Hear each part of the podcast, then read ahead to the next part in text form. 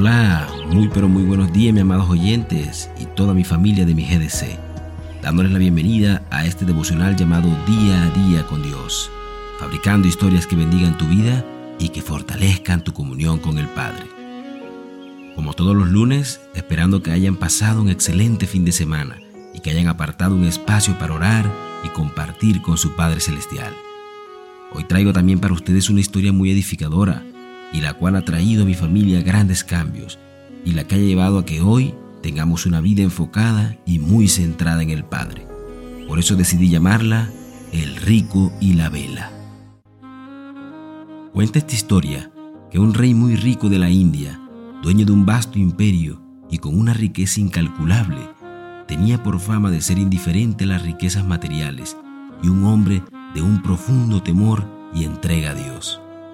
Ante esta situación, y movido por la curiosidad, un hombre del pueblo que había empezado a hacer dinero quiso averiguar el secreto del soberano para no dejarse deslumbrar del oro, las joyas, los lujos excesivos que caracterizaban a otros reyes. Así que fue a visitarlo e inmediatamente, después de los saludos que la etiqueta y la cortesía exigen, el hombre preguntó, Majestad, ¿cuál es su secreto para cultivar una vida espiritual tan profunda y mantener su principal centro a Dios en medio de tantas riquezas. A lo que el rey le dijo, te lo revelaré, pero primero debes recorrer mi palacio para comprender la magnitud de mi riqueza, pero llevarás contigo una vela encendida. Si se apaga, te decapitaré. Te acompañará en el recorrido un verdugo para corroborar que no se apague tu vela. Así que el hombre partió temeroso a recorrer el palacio. Al término del paseo, el rey le preguntó, ¿qué piensas de mis riquezas? A lo que el hombre le respondió, Su Majestad, no vi nada. Estaba tan preocupado que no se me apagara la vela, que no observé nada más. Así que el rey, mirándolo a los ojos, le dijo, Exactamente ese es mi secreto. Estoy tan ocupado tratando de avivar mi llama interior que no me interesan las riquezas de afuera. Y fíjate, amado oyente, que en muchas ocasiones las trivialidades y ocupaciones de esta vida nos apartan y nos alejan del amor de Dios. Y sin darnos cuenta, apagamos esa llama espiritual que se ha encendido en nosotros. Y todo por centrar nuestra mirada y atención en todo lo terrenal y lo mundano. Pero si nos enfocamos con más detalle en esta historia, viéramos que el verdugo representa a Satanás, el cual se encuentra siempre esperando el momento en que se apague nuestra vela, para ir justo a nuestra cabeza y decapitarnos, y así seamos condenados y mandados al abismo.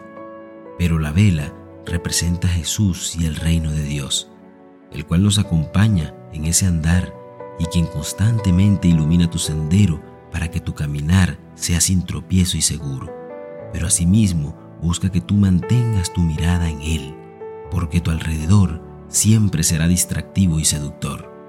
De manera, amado oyente, que hoy que estás despierto y que caminas con los ojos de la fe, no dejes que nada te distraiga y aparte tu mirada de lo importante.